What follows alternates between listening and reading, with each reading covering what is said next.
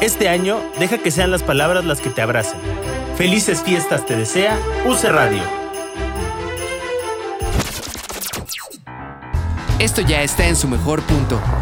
Sírvete y disfruta de este delicioso borboteo con Ale Ballina. Solo en UC Radio.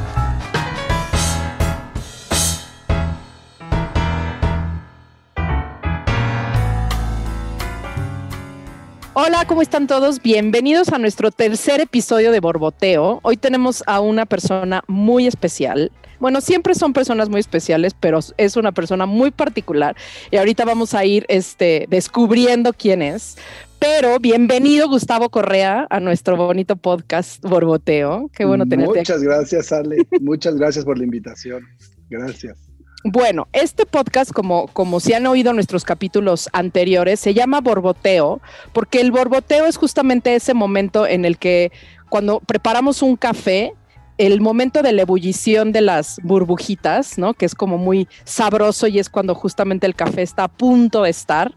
Este, ese momento es el borboteo. Entonces, esta es una charla de café, es una charla de, de de amigos, de, conocernos. Exacto, rica, ¿no? Entonces, prepárense su café y acompáñenos en esta, en esta travesía.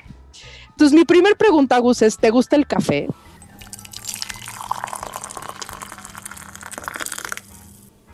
Me encanta el café. No, la verdad, digo, no, la verdad sí, me encanta el café.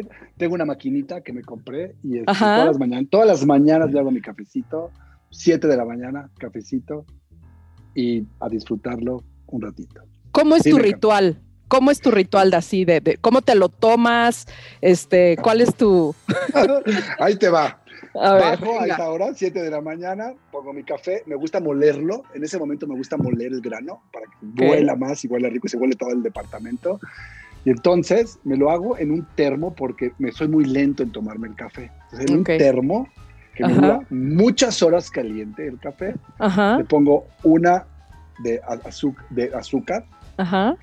Y, este, y me pongo tantita leche porque sufro de gastritis, entonces eso me hace, me aligera un poquito. Y así me la llevo todo el día con mi café. La verdad, de repente ya al final está frío, pero es rico, no importa. El café caliente o frío sabe rico. ¿Y para qué ese ritual es para que para empezar tu día? O, Así empieza mi día. Así empieza mi día. Bajo, lo primero es la maquinita, pop, se muele, se hace el café, haga desayuno. Ok. No me tomo mi café en el desayuno, no me gusta. pero lo primero es prepararlo y luego desayunar. Primero es prepararlo, desayuno y luego ya me subo mi cafecito a mi escritorio hechizo que tengo aquí en la casa. Y me tomo mi cafecito durante todo el día, muy rico a tu home office. Y cuando no estás en home office, ¿cómo es tu ritual de café? O sea, en, la antigüedad, prepandemia. Tenía en mi oficina, tenía en mi oficina una cafetera. Ahí me hacía mi café no molido, pero pues café, hacía mi cafecito. O me iba a comprar un café este, eh, y hacía, así, ese era mi ritual. Pero tengo que empezar con un café, si no la vida no sabe. Pero, por ejemplo, si llegabas a tu oficina y te ibas por un café, no, o sea, en la mañana en tu casa no tomabas nada, o sea, te esperabas. ¿Tiene que empezar tu rutina de trabajo con el café? sí, es que te voy a decir que dos cafés me hacen mal. Ok. Es muy loco, estoy muy loco, pero dos cafés ya mi gastritis me mata. Entonces tengo que un café. Entonces, si me, lo lleva, si me lo llevaba desde aquí, ya Ajá pero hay veces que no me lo llevaba y llegaba y me compraba en la oficina mi... Y el tramo de aquí a Santa Fe, pues, sí, sí, sí. violento. Roma, Santa Fe, está un poco violento, pero, pero sí, ese es mi ritual. Amo el café. Y este, ese momento en donde justo lo estás preparando y sabes que eh, empieza a oler y ese primer trago, ¿qué sientes en ese momento? Dios de mi vida, es como despertar, ¿no? Es como, no sé, es como pues, es como despertar, es como... A ver, para mí tomar una, un trago de café, porque lo, yo, yo lo veo, es que depende. Entre semana, de lunes a viernes, es trabajo, es trabajo. Ok. Es, me tomo y es trabajo. Fines de semana, es, es así, lo preparo, si le doy mis traguitos al café, luego desayuno y ando con mi, con mi termo por todos lados. Entonces, es un sentimiento diferente fin de semana o entre semana para mí. Para mí, entre semana es trabajo. Ajá. Fines de semana es, significa relajación, es, es más disfrute. El otro es más, más una rutina. Lo disfruto, pero es más rutina. ¿Y qué, cómo sabe el café? En las dos, en los dos, o sea, porque para ti en la rutina son diferentes, pero ¿qué sabe igual o no? No, sabe más rico el fin de semana. La verdad sabe más rico el fin de semana porque, porque estás con tu café tomando, te concentras en el café. Entre semana lo tienes en la mesa y cuando te acuerdas, yo me lo tomo. Ok. Eh, y el fin de semana es, es mi café, ando con mi cafecito y lo disfruto más. Sí, lo disfruto más el fin de semana, por mucho. Bueno, muy bien. Ay, sí, ya, gracias. Pero no vas a dormir. Así. 12 de la noche así de maldita. este, mm, ¿A qué te dedicas, Gus? Cuéntanos. Bueno, yo soy publicista. Ajá. Yo estudié comunicación, y, me fui a, empecé, fíjate, cuando empecé a estudiar, dije, yo voy a hacer, yo quiero televisión. Luego te cuento por qué, porque si no voy a empezar a enredar todo el todo. Pero actualmente me dedico a la publicidad. Llevo aproximadamente unos 26 años trabajando en publicidad. He pasado por varias agencias y este y me encanta, me encanta hacer lo que hago. Ha cambiado muchísimo, pero pero me encantaba más la verdad. ¿Por qué? ¿En qué ha cambiado? Pues porque ha cambiado mucho y esto, y esto de la pandemia ya me tiene harto también, está encerrado yo creo, porque publicidad y como tú sabes, y tú conoces actores y tú haces eso, es, no hay como actuar en un teatro, no hay como hacer mi trabajo enfrente de un foro con unos clientes, hacerlo con una computadora. Claro, claro. Entonces, eso es, este año ha sido difícil, pero, pero me encanta vender ideas, que es lo que hago, vendo ideas. Ok, ok, ok. Y, por ejemplo, en esa, en esa dinámica, o sea, la publicidad también ha cambiado, obviamente, si hay, si hay una manera diferente de ahorita de anunciar las cosas durante pandemia, ¿en qué ha cambiado? Completamente, no, completamente. A ver, pero primero muchos clientes le han quitado el presupuesto porque pues, claro. no, no, salen a anunciar sus productos, algunos productos, y ha cambiado desde la forma de producir, y ha cambiado la forma en que ahora tenemos que hacer más cosas online que offline. Offline es televisión, todo lo que ves afuera, no en online. Y ha cambiado muchísimo eso porque ahorita, y los mensajes que se están dando, los mensajes que se están dando, fíjate que se han, de repente se, se han, volcado un poquito a, desde una filmación, te dicen, no pongas mucha gente, por ejemplo, es muy chistoso. Ajá. Tú, tú vas a decir, abrimos y estamos en un concierto. No, sí, sí, sí, sí, ¿Por qué un concierto no? Porque ya la gente no va a concierto. Claro. Todo eso nos ha ido cambiando. Estamos aprendiendo a cómo es el comportamiento, en dónde tenemos que filmar y cómo lo tenemos que hacer. Ah, qué padre es eso. Que justo hablábamos en, en, el capítulo de la, de la semana pasada con Max de Luna, que veíamos la, digo, lo hemos comentado tú y yo en algún momento, que ver la televisión ahorita y ver series y gente que viaja y gente que se abraza y gente que es como, espérate ¿qué? Suéltense, ¿no? Así de déjense ahí, ¿no? claro, la publicidad, sí, sí, sí. Sí, qué padre. Totalmente de acuerdo. Tú diste el punto, ves series y, una fiesta y tú, ¿por qué no ¿Qué hacen? Exacto, exacto, así de, ¿por qué se tocan? ¿No? Y por ejemplo, ¿la publicidad incluye las medidas de sanitización, por ejemplo? ¿O no? Por ejemplo, sí, cuando filmamos, cuando filma, a mí me ha tocado filmar este, pocos comerciales, pero al principio los tuvimos que filmar en Uruguay porque ahí ya no estaban en, semáforos rojos, ya estarían ah. bajado, y los filmábamos en el campo, donde la gente pudiera estar fuera y con pocas personas. Pero te complicaba eso porque eso tenían que ser comerciales, por ejemplo, donde no hablaran, para no notar el acento y no doblar ah, el comercial. Entonces, que no hable, haz ideas que no hable la gente porque se va a hacer en Uruguay. Que se abracen y se besen, pero que no hablen. Y luego ya filmamos cosas aquí también y, este, y las medidas son muy violentas. O sea, y está increíble que sea eso. O sea, todos prueba, pues igual que en teatro y igual que Sí, sí, sí, en cine y en series y en todo, sí. Pero me refiero a en el contenido. O sea, hay comerciales ya con tapabocas y caretas y geles antibacteriales. sí, acabamos de hacer uno para Navidad, que yo cuando la vi también dije, qué raro hacer esto, porque si es, si, es si es con tapabocas. pues es que así va a ser la Navidad. Si es con tapabocas, si es con tapabocas y hablas un poco de esa Navidad que va a ser un poco diferente, pero pues que la claro. disfrutando. Claro, claro, claro. Sí se da, sí se da, Ale. ¿Te apasiona lo que haces, Gus? Me apasiona lo que hago, sí me apasiona lo que hago. Sí me apasiona lo que hago, pero te comento otra vez, que me apasiona cuando estoy en el campo de batalla tratando de vender una idea. Nos cuesta mucho trabajo, o sea, no te cuesta, seguimos vendiendo también ideas, pero por una computadora nos cuesta muchísimo trabajo. No es lo mismo sentir a un cliente y sentir cómo te reaccionan y dónde le puedes dar, porque de cierta forma pues les actuamos enfrente cuando vendemos una idea. Entonces, me apasiona lo que hago, sí, amo la publicidad, sí, ahorita ha sido complicado, como a todos. O sea, no puedes decir, ay, nosotros somos los únicos que estamos. No, todos. Cada profesión es diferente y le está costando trabajo adaptarse a esto. Pero sí me apasiona. Y, y te apasiona de lunes a viernes. ¿Qué te apasiona los fines de semana? Dios de mi vida. Eso es lo que realmente me apasiona. cocinar. Amo cocinar, me apasiona cocinar y eso sí es, eso es el nuevo gusto que le he encontrado a la cocina y lo traía antes de la pandemia, pero a raíz de esto como que he podido leer un poquito más y meterme a cursos un poquito más, que no me daba tiempo. Sí, sí, sí. Ahora sí, esas son las ventajas de, estar encerrado en lo virtual.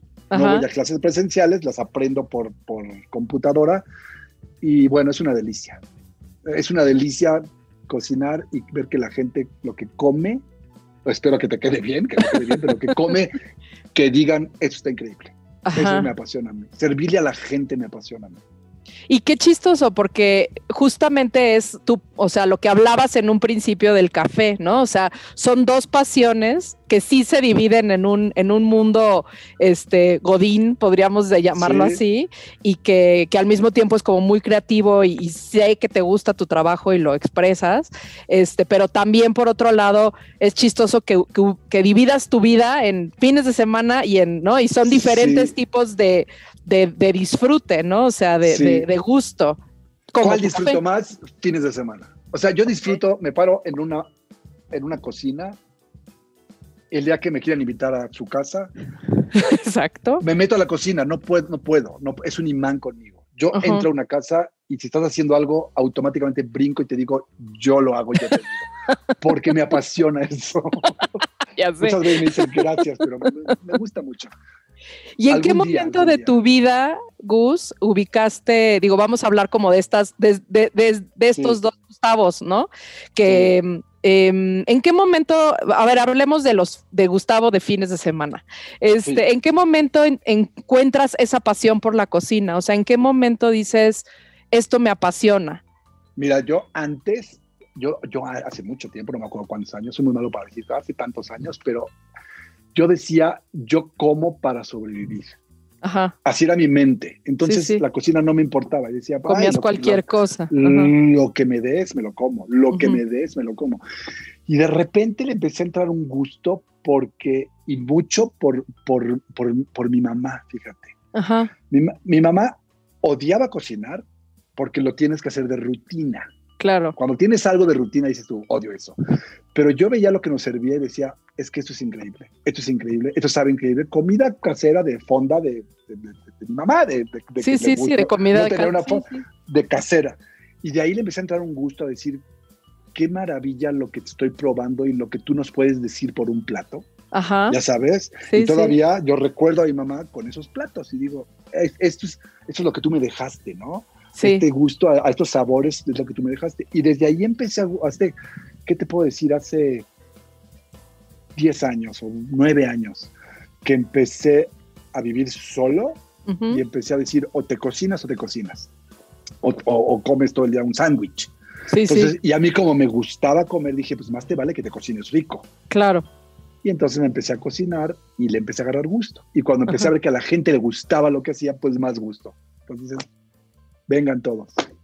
Mira, aquí hay una, una, perdón, sí, sí, di, di, di. Venga, venga, venga, venga, dime, dime. Hay una pregunta aquí de nuestro, de nuestro público en el estudio y es, Gus, mencionaste que te gusta servirle a la gente. ¿De dónde viene y por qué te gusta? Que tiene mucho que ver con esto de la comida.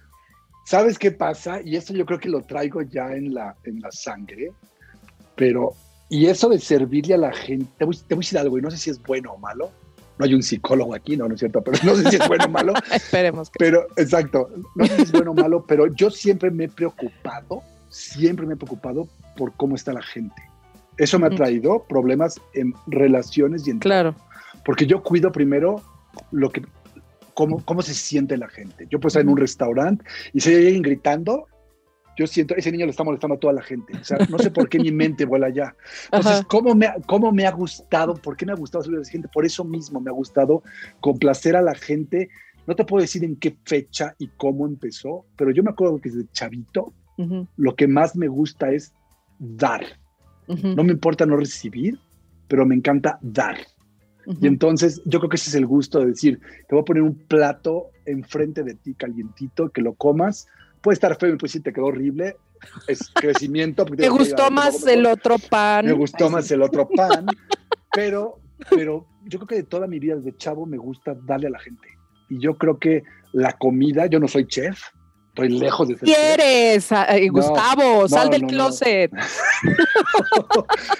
pero, pero yo creo que los chefs son eso los chefs que cocinan es porque les encanta llevar su arte de cierta forma y expresarlo a una gente y que la gente esté feliz y regrese. Entonces, pues, la, respuesta es desde chavito me gusta dar. Y también está esto, sí, y además también esta cosa que dices de tu mamá, o sea, eh, ella finalmente les daba de comer porque pues tenían que vivir, o sea, desde una necesidad tan básica como eso. Pero fíjate, lo chistoso, mi mamá nos hacía entre semana. Entre semana nos hacía comida, pues comida de mamá, de Pero mi papá nos hacía o fines de semana o en las noches.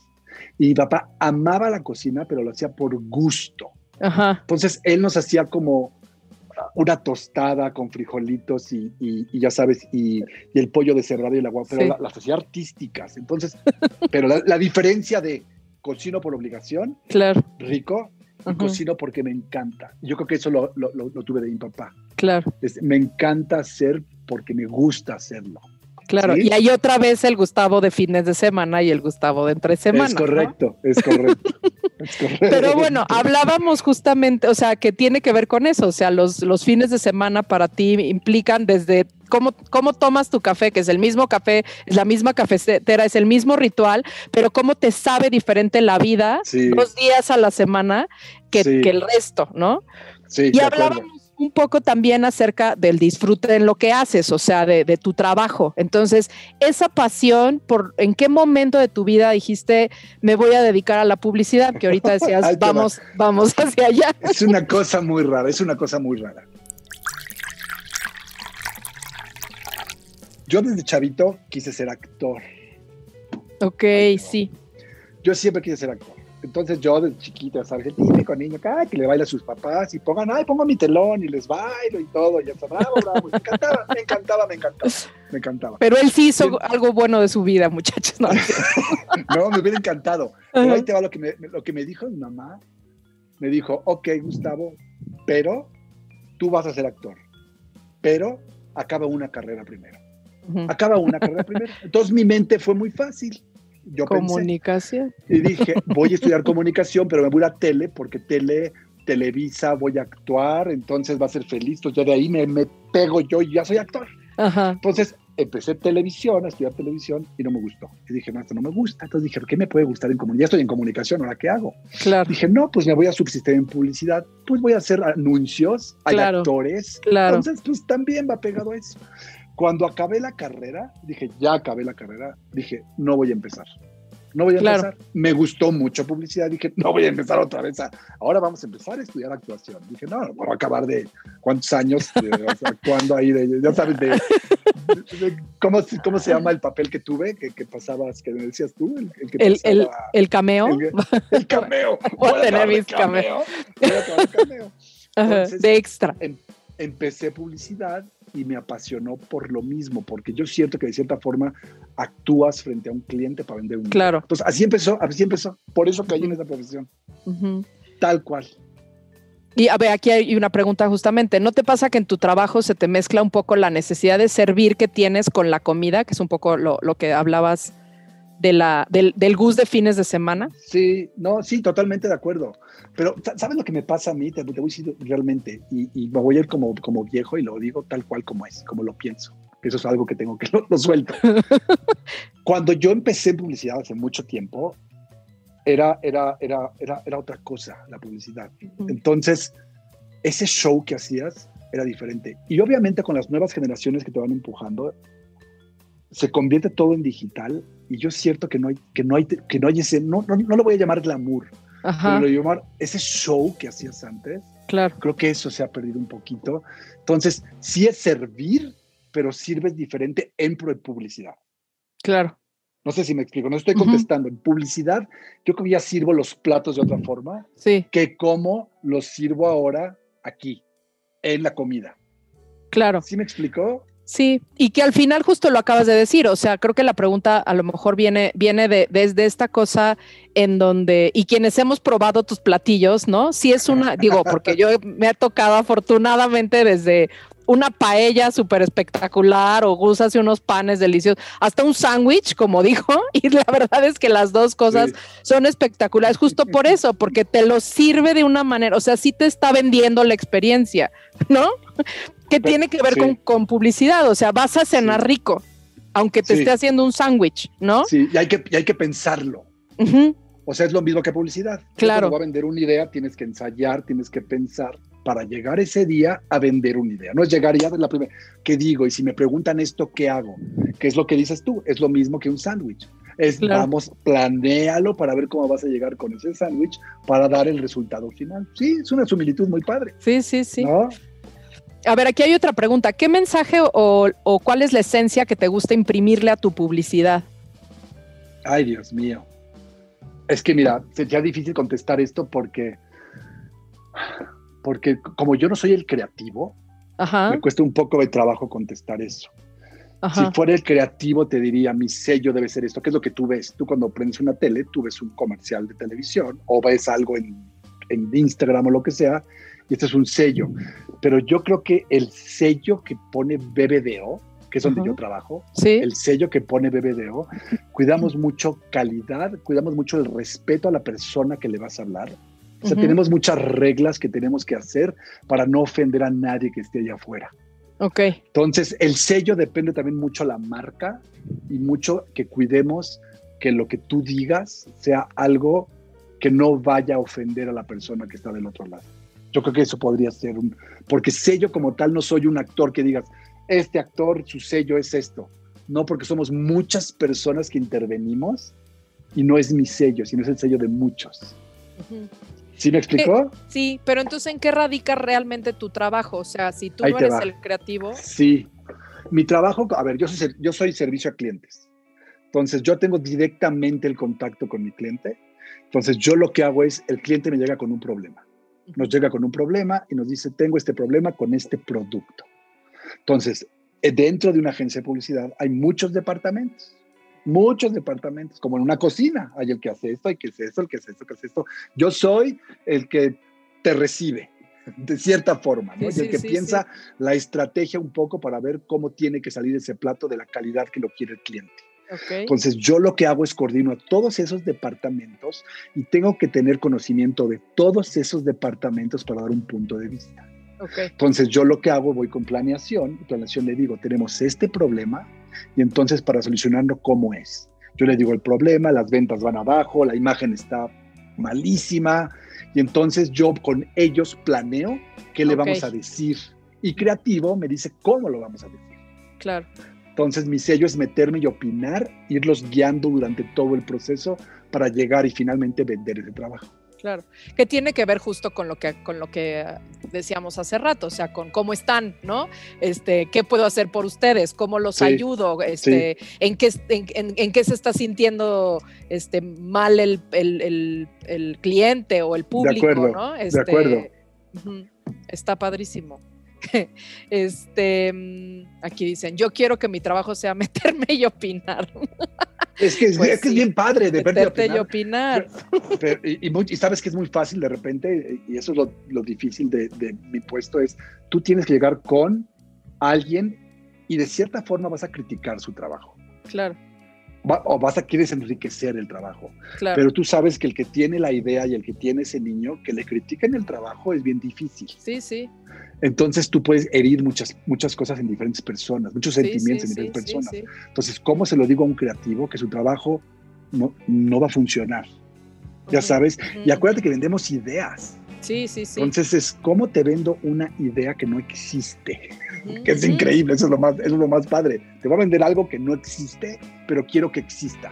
Cliente, cómpramelo para que exista. Eso es lo divertido de esto. Eso es lo divertido. ¿Y qué te, cómo le haces para no herir susceptibilidades?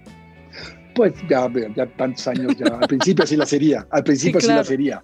Y hay gente que todavía sigue pidiendo, por mucho por soberbia, que a mí no me gusta ser soberbio y yo me uno con todo el equipo y vamos a trabajar, pero pues es decirles punto de vista de ir ligando todas las partes. Es, sabes que esto no está comunicando lo que te dijimos que comunicaras, pero ¿qué pasa si hicieras esto? Ajá. Entonces, más que destruir, construyes ahí. Claro, y eso es lo bonito del trabajo. Propones, propon. Porque si no es esto, ¿qué pasa si eres? Nunca los creativos te van a decir, sí, lo que digas cuentas, porque siempre es la eterna pelea de toda la vida.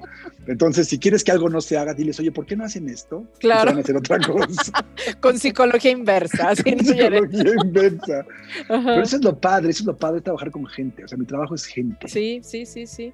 Sí, pues justo es, yo creo que, digo, yo que me dedico al teatro y, también obviamente, además ahí estás trabajando no solamente con ideas, sino con emociones, ¿no? Entonces también esto peor, porque entonces es como, cómo haces que, cómo juzgas o cómo das una nota de una emoción, ¿no? Claro. Y creo que a lo mejor tiene que ver con esta, eh, con no hacerlo personal, aunque sea personal, ¿no? Totalmente de acuerdo, y eso siempre es un speech que yo siempre tengo, un discurso que yo siempre tengo. Que digo, señor Ale, esto no es personal, pero te voy a dar mi punto de vista, no es contra ti, es contra el trabajo que vamos a vender juntos. Claro, sí, sí, sí. Entonces no te lo tomo porque si no, bueno, todo el mundo lloraría. Sí, sí. Y también tener el valor de desechar tus ideas, o sea, porque sí, se vuelven tus bebés, pero al mismo tiempo, pues no es, o sea, no va a funcionar para lo que estás comunicando, justamente. Sí, y, muchas veces el que lo hace, por ejemplo, aquí el creativo que está haciendo el trabajo, lo hace y, sale su hijito, pero, pero se enamora tanto de él que no ve lo, lo malo que puede traer. Claro. Hace rato presentamos una idea, acabamos de presentar una idea hace rato, que no me la enseñaron los creativos. Y llegamos y la presenta, cuando la presentaron se me erizó la piel de que no deberíamos estar diciendo eso para una marca. Claro. Pero entonces tú fluyes porque no le vas a decir enfrente de los clientes, cállate, es una tontería lo que me estás diciendo. entonces pones tu mejor sonrisa, sudas, transpiras todo porque estás metiendo la pata. No, y cuando terminó le dije, mira, está, está bien, yo creo que no es la forma, no, no es el momento ahorita, pero para una siguiente etapa lo podemos hacer. Para no herirse y para no ahorcarte enfrente de un cliente. Claro. Porque tienes a los dos bandos ahí, ¿no? Sí, y a lo mejor es de, o sea, desarrollemos esa idea o, es, mm, ahora sí que te llamo después, te llamo después. Nosotros te llamamos. Nosotros te llamamos, llegó la idea. Exacto.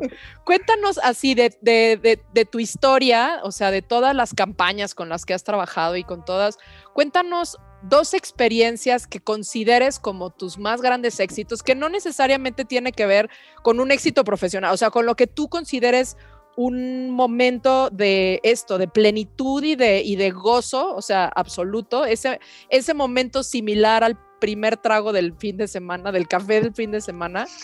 Y dos, ex, bueno, de esas, dos experiencias así, top.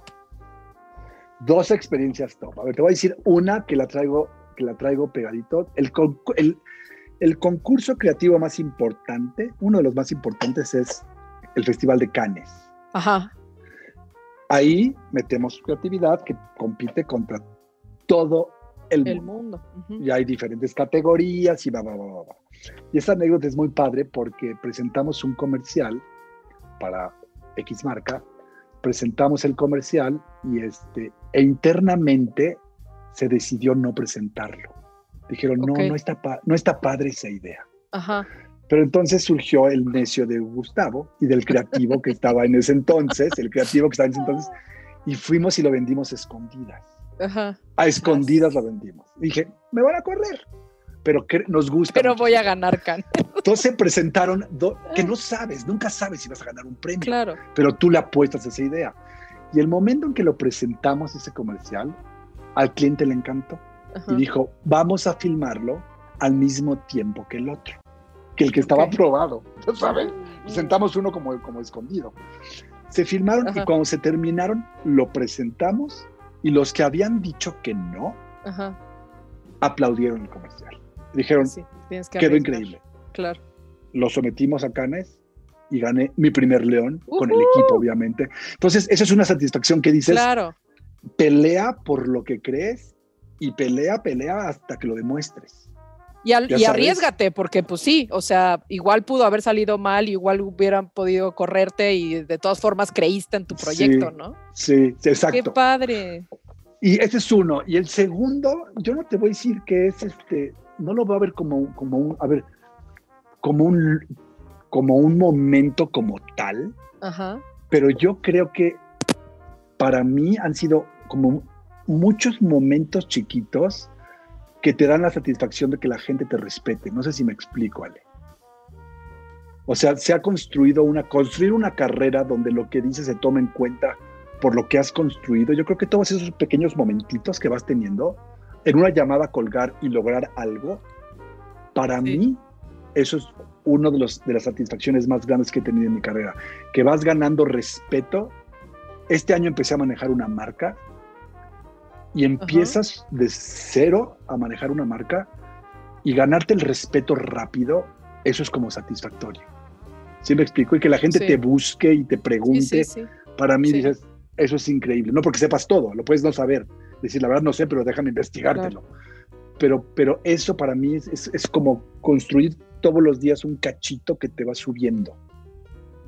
¿Sí? ¿Sí me explico? Claro, porque, y eso habla Sí, sí. Y además habla como de la trayectoria, ¿no? O sea, porque también es como, pues digo, todas las, las y, también supongo que tu trabajo mucho es de de diario, o sea, ningún día es igual al otro, ¿no? O sea, porque siempre hay una cosa, sobre todo por esta cuestión creativa, a pesar de que tu rutina sea la misma y llegues a la misma computadora, a la misma oficina, pero justamente esta, este cúmulo de experiencia, ¿no? Que dices ya, a lo mejor ya eh, das una solución en automático, porque para ti ya es como muy cotidiano y para otras personas les puede parecer como pues, como brillante y te buscan por eso, ¿no? Sí, y enseñar a la gente, eso me encanta. O sea, te digo, ahí voy otra vez, a la gente. Es que yo soy backstage, odio el spot. y tú lo sabes, odio el spot, no me gusta el spot. Con todo de que quería ser actor. Pues eso que quería ser actor. yo creo que estar tras bambalinas. Pero, pero no me gusta, no me gusta estar en el spot porque me soy, soy penoso, aunque no lo creas. Pero me encanta que la gente brille. Me encanta que la gente brille. Entonces, verlos que, que los empujo a fuerza y que brillan, esas son satisfacciones diarias para decir, lo hiciste. O sea, lo hiciste y estás creciendo. Eso me encanta. O sea, ver, vuelvo a lo mismo, que la gente esté bien y que crezca.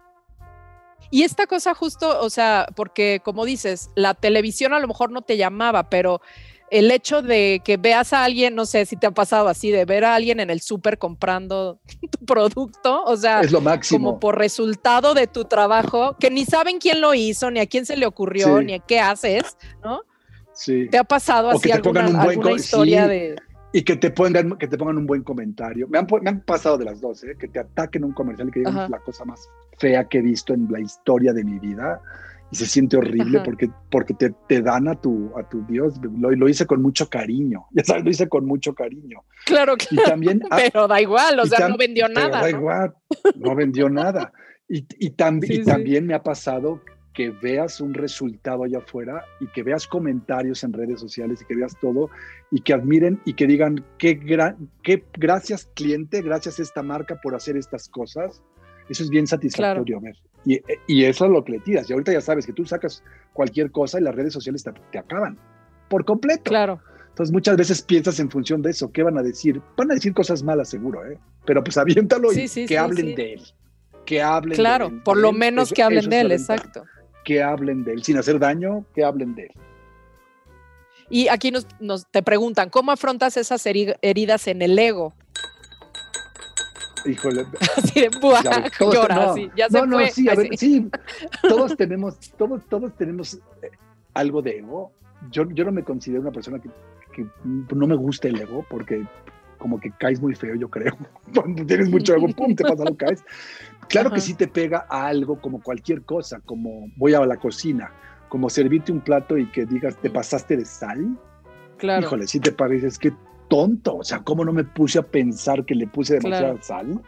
Claro. Como un, así es como un comercial. Es, me hace poco, hace muchísimo un comercial que yo desde que lo vi me gustó. Ya cuando lo vi dije, no me gusta mucho este comercial y me daba pena ajena, te lo juro no sabes los grandes resultados, no sabes los grandes ventas que estuvo ese comercial, las grandes ventas que tuvo ese comercial. Pero, pero a mí, mi, mi, mi, mi eguito, mi eguito me decía, no, no es lo que tú ves que, que había presentado. Y no lo criticaban, ¿eh? Al contrario, lo aplaudía a la gente. Yo decía, Dios de mi vida, trágame tierra. Cada que lo ponían, decía, trágame tierra. No lo quiero ver esto eso te pega, sí te pega y que te critiquen te pega y cómo te recuperas de eso, pues haciendo un mejor trabajo a la siguiente, creo yo. No haciéndolo personal, justo como tú das notas, tomándolas tú, ¿no? Sí, exacto. Y no haciéndolo personal.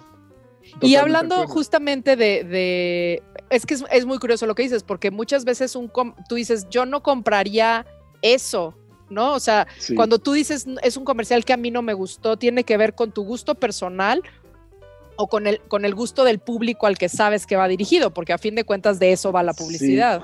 Y sabes qué es lo chistoso, Ale, que la publicidad que hacemos para una marca no va para mí. Ajá. Va para un público específico. a lo mejor uno sí, entra, a lo mejor claro. en mí, pero, pero eso es lo importante, no juzgar las ideas porque dices, a mí no me gusta.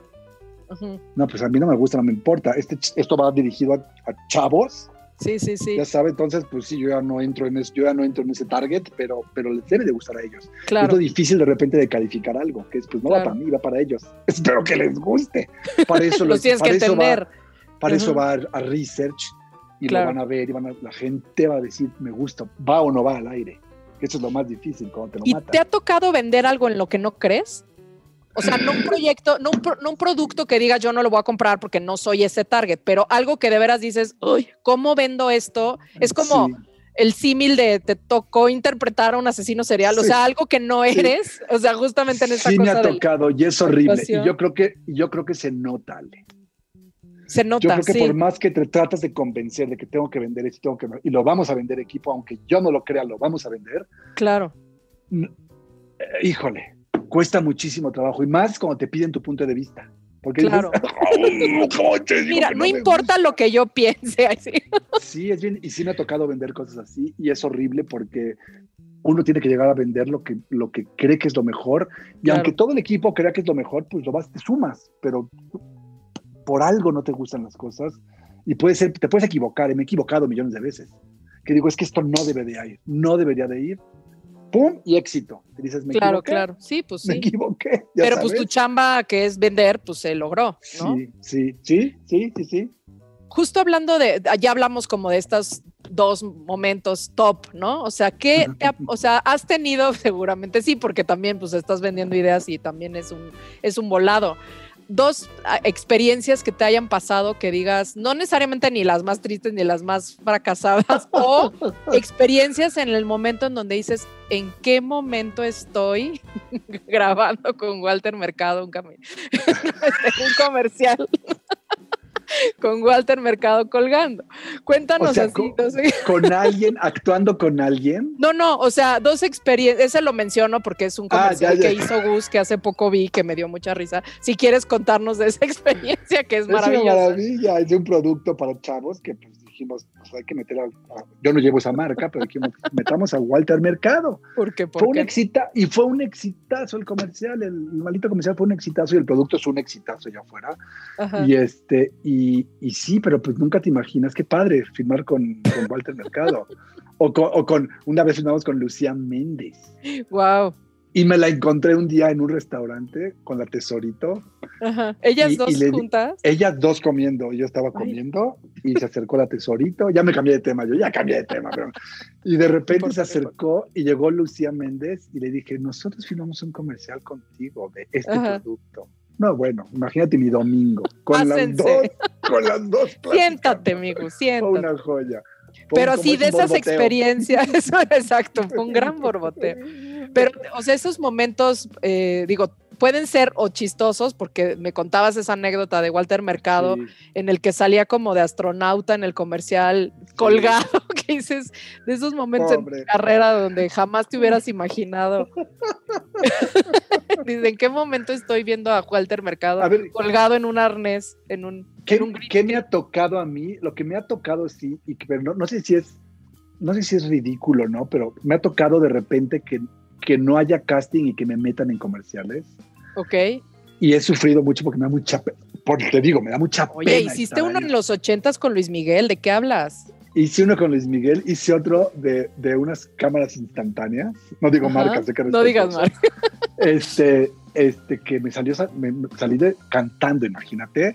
Tú debes de conocer a este, a este director que es, es Carlos Carrera. Sí, sí, sí. Que es, oh, bueno, me dirigió él, imagínate. Wow, lo pones en tu currículum. Pobrecito, porque no sabía ni lo que hacía, ¿verdad? Pero, pero esas cosas que de repente dicen, pues vas. Pues vas te gustan y de repente como que no te gustan, pero ya estás entrando ahí.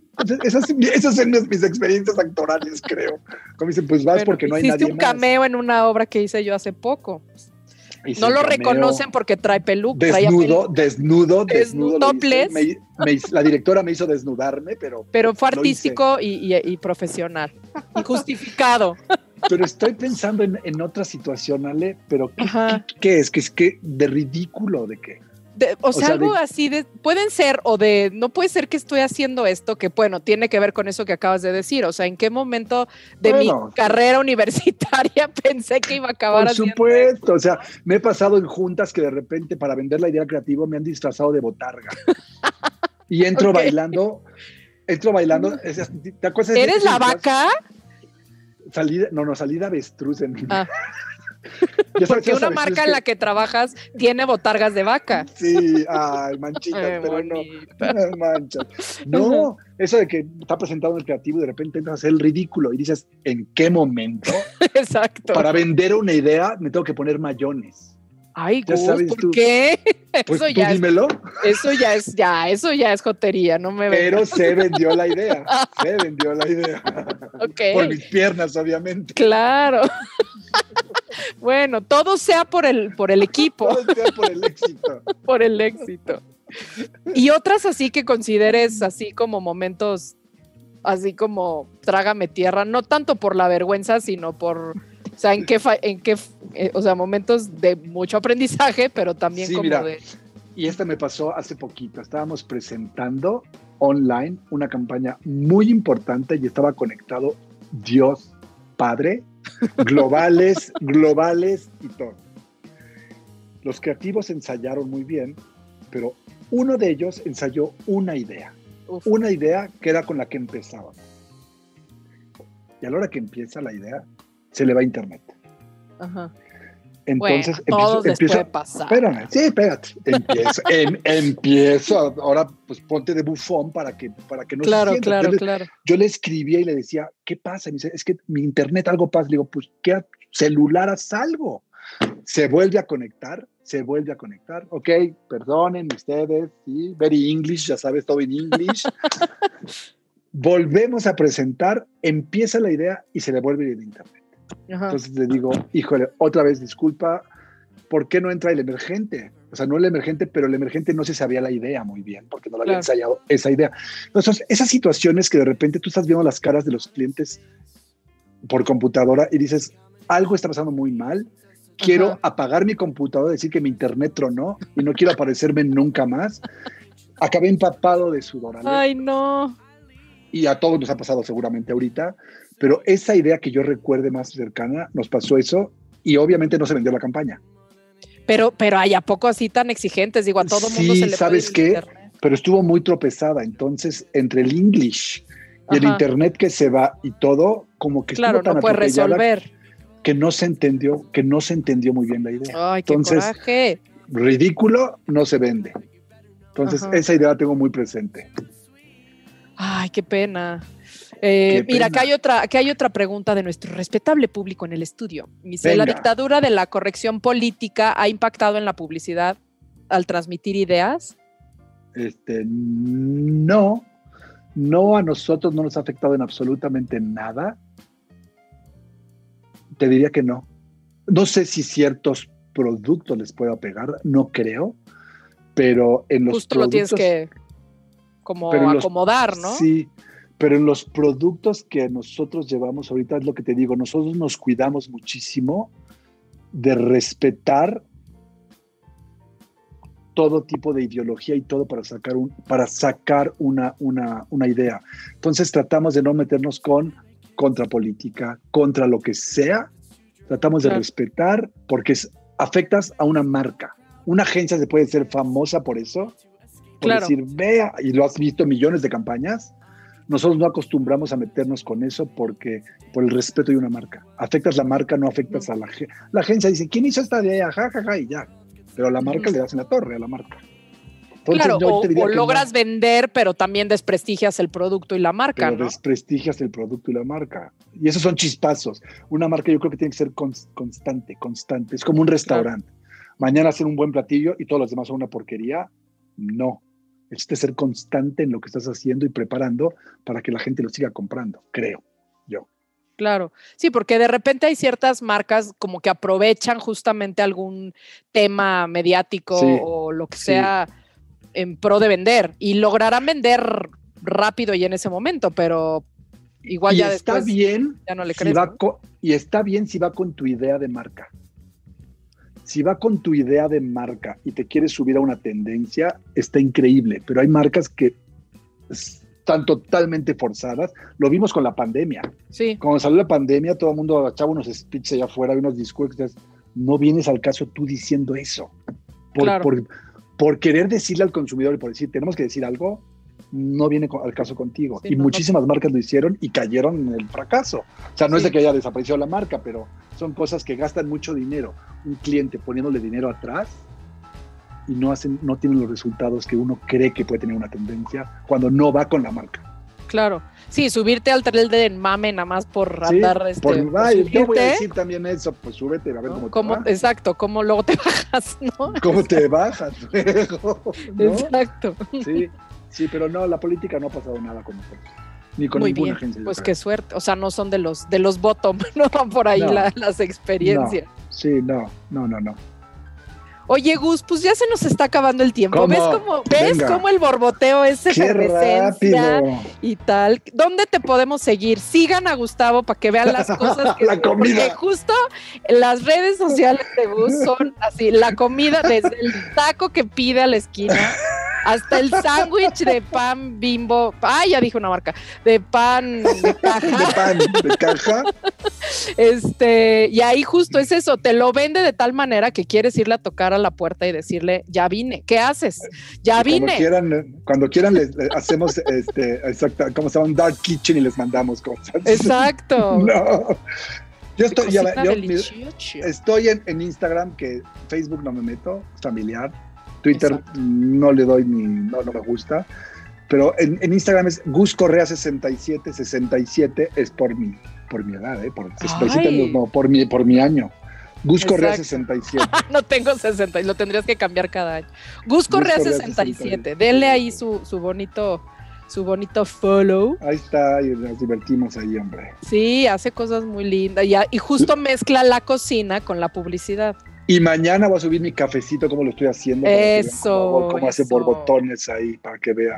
sus borboteos. Entonces, bueno, ese es el, Instagram de Gus. Nos pueden seguir a nosotros en arroba borboteo podcast y en las redes de UC Radio. Entonces, arroba UC Radio MX y borboteo podcast para que estén pendientes de los, del resto de nuestros borboteos con nuestros siguientes invitados. Pero Muchísimas gracias, Gus, por, por no, a ti, a ustedes.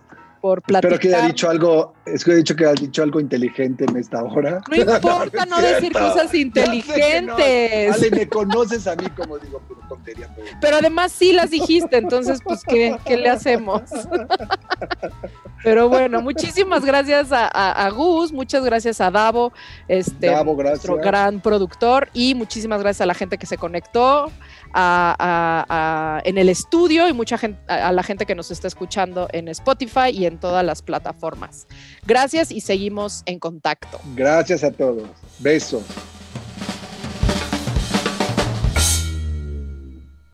Este cafecito estuvo buenísimo. Recuerda que tenemos una cita la siguiente semana para una charla más. Encuentra más Borboteo en nuestro Instagram, arroba Borboteo Podcast. Esta fue una producción de UC Radio.